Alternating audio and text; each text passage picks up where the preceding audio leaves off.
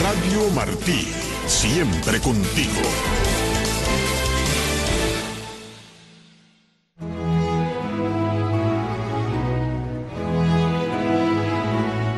Esta es una pausa para la meditación. Cuando nos sentimos deprimidos, desalentados, desesperanzados y cansados de las situaciones negativas que nos oprimen y nos exigen tal vez más de lo que pensamos que podemos dar o de lo que merecemos en la vida, es cuando deberíamos recapacitar y analizarnos sinceramente. Por supuesto que todos caemos en la tentación de justificarnos y tratar de demostrar que nuestros problemas son injustos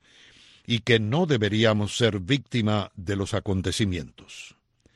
Pero en la mayoría de los casos somos víctima de nuestros propios errores. En la religión cristiana existe una ley que se llama la ley de la cosecha, y su enunciación es muy simple, ya que dice que eso mismo que el hombre sembrare, habrá de cosechar. Y por supuesto que todos pensamos que se trata de una ley religiosa, cuando en realidad es una ley universal que es aplicada a todos los seres vivientes y al universo entero. Se trata de una ley cósmica verdadera y aplicable en todos los planos de existencia, en todos los momentos de esa existencia. Tratándose de una ley universal de causa y efecto, nunca puede ser violada. Es totalmente impersonal e inflexible, y la obediencia a esta ley constituye el camino que nos lleva hacia una perfecta armonía. Nuestro progreso es medido de acuerdo con la forma en que entendamos y obedezcamos esta ley.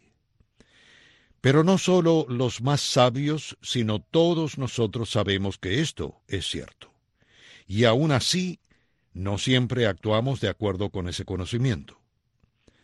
Muchos tratamos de engañarnos a nosotros mismos pensando que podemos violar esa ley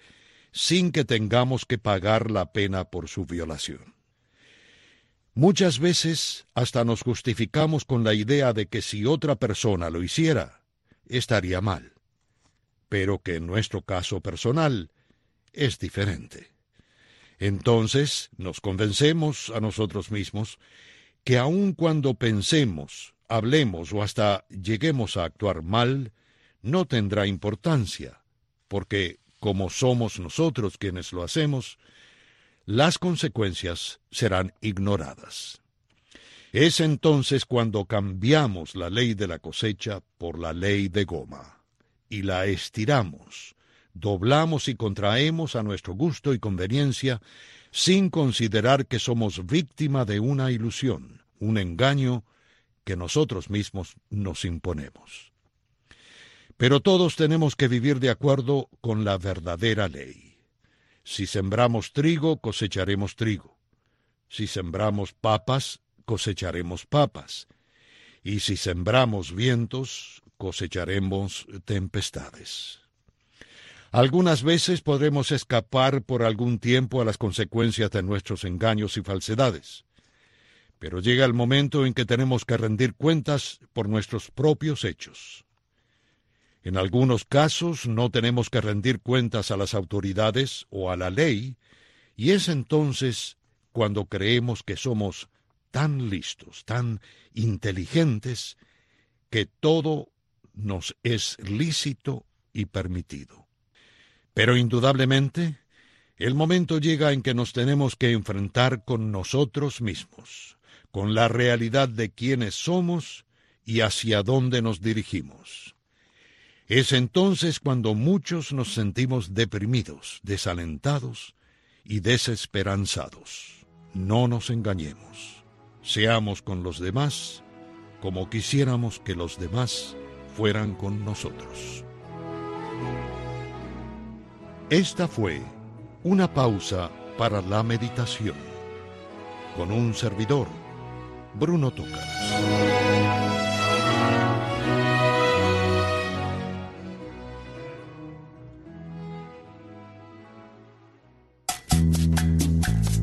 Lauton Libre, un espacio para promover las libertades básicas y los derechos de los seres humanos. Lauton Libre, conducido desde Cuba por el doctor Oscar Elías Vicente.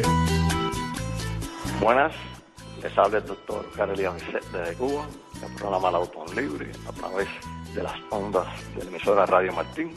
Nuestros objetivos son llevar un mensaje patrio y unificación de las personas por medio del conocimiento de los derechos humanos y las libertades básicas, para convertirnos en verdaderos ciudadanos y transformar a nuestro país en una democracia en Estado de Derecho y libertad.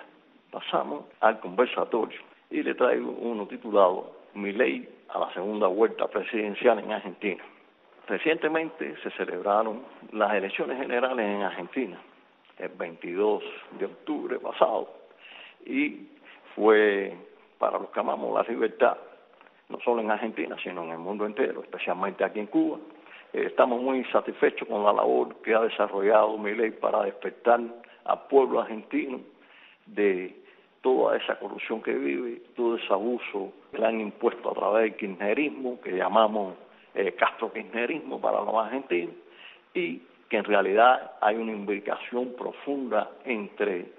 este gobierno argentino de kirchnerismo, peronismo con la dictadura cubana. Por eso es muy importante que Javier Milei haya obtenido una victoria en estas elecciones porque tiene una visión verdaderamente de amar a la libertad. Javier Milei en realidad es el candidato victorioso a pesar de quedar en segundo lugar, pues Javier Milei no era un político, Javier Milei es lo que llama mucha gente un outsider, o sea, un fuera de política, y eh, logró en menos de dos años construir un partido, que es la Libertad Avanza, y ese partido eh, logró ocupar el segundo puesto en estas elecciones del 2023, en octubre del 2023. Y eso es lo importante, el avance que tuvo Javier Milei, a pesar de ser eh, dedicarse simplemente a su carrera de economista y dar conferencias sobre este tema, logró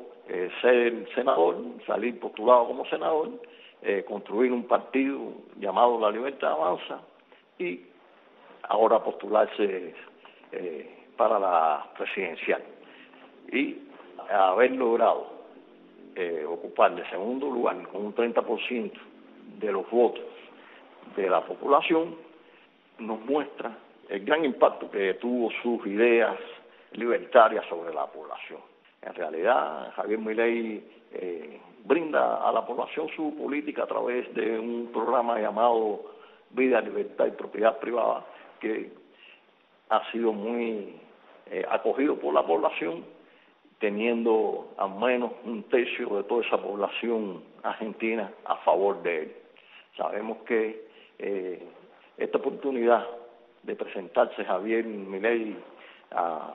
una segunda vuelta electoral en Argentina eh, es muy importante no solo para los argentinos, sino para nosotros los cubanos, porque Javier Milei verdaderamente es un amante de la libertad eh, y, respeta los derechos humanos de todas las personas, especialmente de su pueblo, y ha ofrecido su apoyo solidario al pueblo cubano para que se libere de esta dictadura, condenando todas las violaciones graves que ha hecho el régimen castrista de estos derechos humanos básicos. Por eso la importancia de que Javier Milei esté ese 19 de noviembre de este año en, como candidato a presidente de Argentina. Por supuesto, cuando uno eh, observa eh, los resultados de las elecciones generales en Argentina, ve que el resultado eh, textual fue que Javier Milei obtuvo el 30%, que fue la segunda fuerza detrás de Sergio Massa, que es el partido peronista, que está en el gobierno actualmente, llamado Junto por el Cambio, que obtuvo el 36.7%, y eh, aquí esta fuerza en, en esta elección subió un poquito el puntaje, pero cuando ve que el tercer puesto fue ocupado por Patricia Burrich, eh, del partido Junto por el Cambio, con un por ciento de un 23.8%, vemos que las fuerzas de oposición al partido gobernante es un tercio de la población. O sea que en realidad el pueblo adultino está tan disgustado con este eh, régimen que hay en Argentina que eh, votó a favor de los contrarios para eh, poner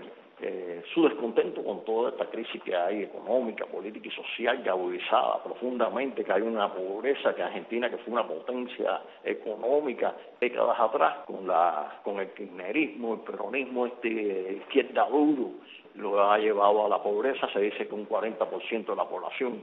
está en esta en esta situación, pero otros estadistas del propio argentino dicen que la cifra puede llegar hasta el 60%. Lo importante es que esta gente empobrecieron a la nación argentina, como lo han hecho los socialistas en todos los países. Esto ocurrido donde quiera que se ha instaurado el socialismo, han llevado a la pobreza a la población y lo vemos aquí en Cuba, el caso de Cuba, que estamos viviendo una situación grave de hambre, miseria, explotación, incluso lo más grave que tenemos es la falta de libertad, que no podemos desarrollar nuestras ideas para mejorar nuestro país. Y por eso la condena esta de Javier Milei del socialismo aquí en Cuba y que ha apoyado solidariamente a nuestro pueblo. Javier Milei condena también la corrupción intensa que hay en en su país y lo ha dicho públicamente que es la casta, la casta corrupta y es verdad, porque el ejemplo más clásico que vemos ahí es dos casos, el asesinato del fiscal misma y la corrupción de la vicepresidenta actual, Cristina Kirchner, que durante su gobierno presidencial, tanto su esposo, Fernando Kirchner, y, ella hicieron una trama corruptiva en el país que hasta llevó a llevarla a ella a los tribunales con 12 causas pendientes de juicio, aunque algunas después fueron eh, liberadas, exoneradas por cuando ella estuvo en el poder, que quizás usó su influencia corrupta para eh, liberarse de estas causas. Esta corrupción empezó cuando ah, el presidente Alberto Kirchner, allá en el año 2003-2007, hasta, bueno, hasta la hasta después que Cristina se hizo presidenta en 2007 al 2015, eh, una familia corrupta donde eh, había participación de sus hijos en esta trama y otros eh, administrativos del gobierno que participaron en esta corrupción. Y está aprobado porque, ejemplo, en diciembre pasado, en el año 22, fue llevada a juicio, a juicio Cristina Fernández y se comprobó que sí, que existía corrupción y fue sancionada seis años de prisión por toda esa, por una de las causas, no, no fueron todas, pero una de las causas eh, condenó a prisión a Cristina Fernández. Y eso es lo más importante, que en realidad existe una corrupción desde el gobierno durante la presidencia de Alberto Kirchner y Cristina Fernández, el matrimonio este kirchnerista, y actualmente ella se salvó de no estar en prisión por la existencia de que en Argentina eh, no se sanciona a los que están en los cargos públicos, no pueden llevar a, con el cumplimiento mientras tengan los fueros estos eh, senatorial o presidencial y ha cumplido la prisión por esta situación. Pero el caso del presidente sabe muy bien de esta causa de Cristina Fernández, sin embargo no la puso su gobierno por lo que se hace cómplice de este proceso corrupto de la actual vicepresidenta. Y en este caso se también en tribunales se habló de que se envió dinero, más de 800 mil dólares, en general del pueblo Carvajal, venezolano Hugo Chávez, y lo puso en los tribunales en, en España. Pero bueno, esperemos a que la justicia en Argentina y, y la población argentina voten a favor de la libertad, a favor de los derechos humanos y eliminen esa corrupción que es la del peronismo kirchnerista. Le deseo lo mejor al pueblo argentino para que se desarrolle y sea ejemplo de nuevo para todas las naciones en el mundo de desarrollo económico y de libertad, para que aquellos que vivimos bajo la bota del comunismo, bajo la nueva esclavitud socialista, poder eh, tener un foco donde mirar y de esperanza para que las personas comprendan que hay que vivir en libertad para poderse desarrollar.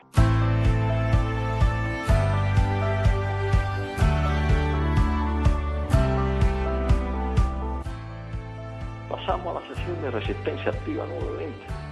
basado en el libro de la dictadura de la democracia en Chapo, y está titulado La Cuba libre y republicana se construye hoy.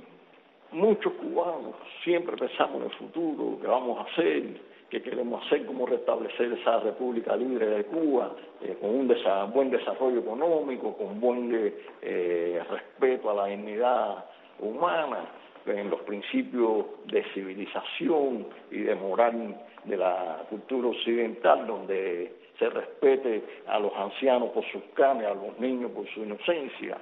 y que se vaya todo este tipo de corrupción que existe actualmente en el país a través de la dictadura castro socialista. Y esos sueños siempre todo el mundo habla de lo que quiere hacer, incluso ya están, muchos tienen eh, proyectos políticos, proyectos económicos, sociales, muchos proyectos para ese futuro, para construir eh, una mejor Cuba. Y es muy bueno, porque eso nos muestra que estamos deseosos de vivir en libertad y en bienestar, como lo dijo nuestro apóstol José Martí, pero en realidad eh, para construir ese futuro lo tenemos que hacer hoy. Hoy es cuando tenemos que construir ese futuro, porque ese hoy es lo que será mañana. Y ese hoy, cuando lo vivimos, cuando lo desarrollamos, cuando estamos construyendo eh, todo lo necesario para ese futuro que necesita, eh, que queremos para nuestros hijos, incluso no para nuestros hijos, para nosotros también, ya que estamos eh, muchos ancianos, queremos también por lo menos disfrutar de la libertad. Recuerdo que, que, una anciana hace mucho tiempo, cuando la crisis de los falseros, una anciana de casi noventa y pico años llegó a, a la base naval de Guantánamo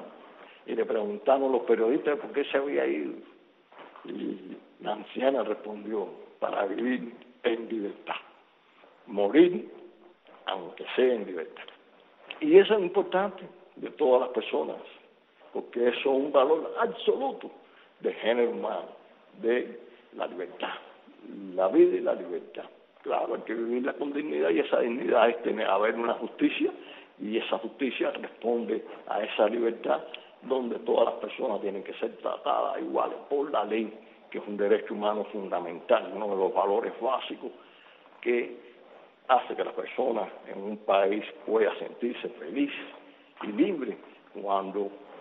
se respeta la libertad y esa libertad está amparada bajo la justicia. Por eso, cuando vamos a construir nuestro país, tenemos que pensar que hay fuerzas como es el Partido Comunista de Cuba, que ha instaurado una tiranía eh, a través de estos 64 años de estancia en el pueblo, apoderándose del país, de la nación, incluso de los nombres de nuestra república. Es lo que nosotros llamamos una doble moral de estas personas que representan un proyecto idílico y sin embargo en el fondo es subyugar a las personas y mantenerlos maniatados a su ideología e imponer todo lo que ellos desean como poderosos para enriquecerse de ellos, como lo hemos visto hasta ahora, y mantener al pueblo en la pobreza. Por eso tenemos que luchar hoy para construir ese futuro que queremos de libertad, de amor al prójimo, de, de desarrollo económico y de principio en la población para que poder disfrutar armónicamente todos esos beneficios que tenemos como ser humano, que están descritos como los derechos humanos básicos, que bien ustedes saben que estos son la libertad eh, de expresión, de hablar, de manifestarse, eh, la libertad religiosa, la libertad de asociación y, eh, y de reunión, la libertad de de académica, que entran, todas estas entran entre las libertades de pensamiento, pero también tiene que haber eh, un respeto a la ley y al debido proceso para que usted pueda disfrutar esto, porque si estamos, eh, como vivimos aquí en Cuba, que por eso sabemos que es una tiranía, no hay división de poderes, no hay eh, un Estado de Derecho, y es lo que hace que esto sea una tiranía donde el gobierno, que es el Partido Comunista, tienen su poder las tres ramas de una república y la controla y por eso dejó de ser república porque está en el poder de un solo partido o un solo grupo de individuos que ha impuesto una tiranía. Por eso sabemos que es una tiranía porque independientemente que hagan sus falsas elecciones, eh, no hay división de, poderes, el sistema judicial no puede comprobar verdaderamente si se hicieron o no elecciones libres o transparentes, los individuos no pueden eh, tampoco hacerlo y es lo que hace que eh, aparenten hacer elecciones libres y democráticas, pero no lo son. Son simplemente elecciones partidistas a imponer sus candidatos y lograr el poder de la nación para mantener subyugado a un pueblo en general. Y esto es lo que nosotros debemos ponerle fin y tenemos amparado como ser humano, tenemos que luchar contra la injusticia, contra la falta de libertad, luchar por restablecer los derechos humanos básicos para que poder desarrollarnos nuestras ideas, todas esas tormentas de ideas que tienen muchas personas, las pongan en práctica, porque si no hay libertad de expresión, si no hay libertad en general, no se puede hacer este problema. Recordemos el caso más reciente de, que se liberó el pueblo eh, de Bolivia de la tiranía de Evo Morales, el partido más, y sin embargo sí echaron a Evo Morales del poder porque el pueblo salió a la calle en protesta y se sumó eh, toda la burocracia, los militares a favor del pueblo y lograron echar al tirano Evo Morales, pero dejaron a los cómplices de él en el poder, en la estructura administrativa del país como partido y sin embargo volvieron a hacer el fraude y llegaron a las elecciones y ahora tienen presa a todos esos que protestaron, dirigentes que protestaron, especialmente a esa digna mujer, Janet Áñez, que eh, hizo el proceso de transición en el país y ahora le piden 30 años por simplemente hacer lo que estaba en la ley eh, de Bolivia. Por eso nosotros tenemos que tener presente esta situación y recordar la Constitución de 1940 en su en su artículo 37 que nos dice que es ilícita la formación y existencia de organizaciones políticas contrarias al régimen de gobierno representativo democrático de la República o que atente contra la plenitud de soberanía nacional. O sea, que un partido como el Partido Comunista no puede estar participando en la sociedad ni postulándose en elecciones eh, de ningún tipo por violar este artículo 37, que ya en el año 40 los sabios cubanos eh, lo pusieron en esta constitución para evitar que se instaurara un régimen totalitario como ocurrió en Cuba. Claro, en esa época no se conocía el comunismo como ahora, como lo conocemos nosotros, pero en realidad es una base fuerte para nosotros para construir ese futuro de libertad que queremos. Esa Cuba libre republicana la podemos construir con esta base que tenemos ya, que fue violentada por los comunistas la Constitución de 1940. Y estamos seguros que con todos estos principios vamos a echar abajo la tiranía y restablecer la República de Cuba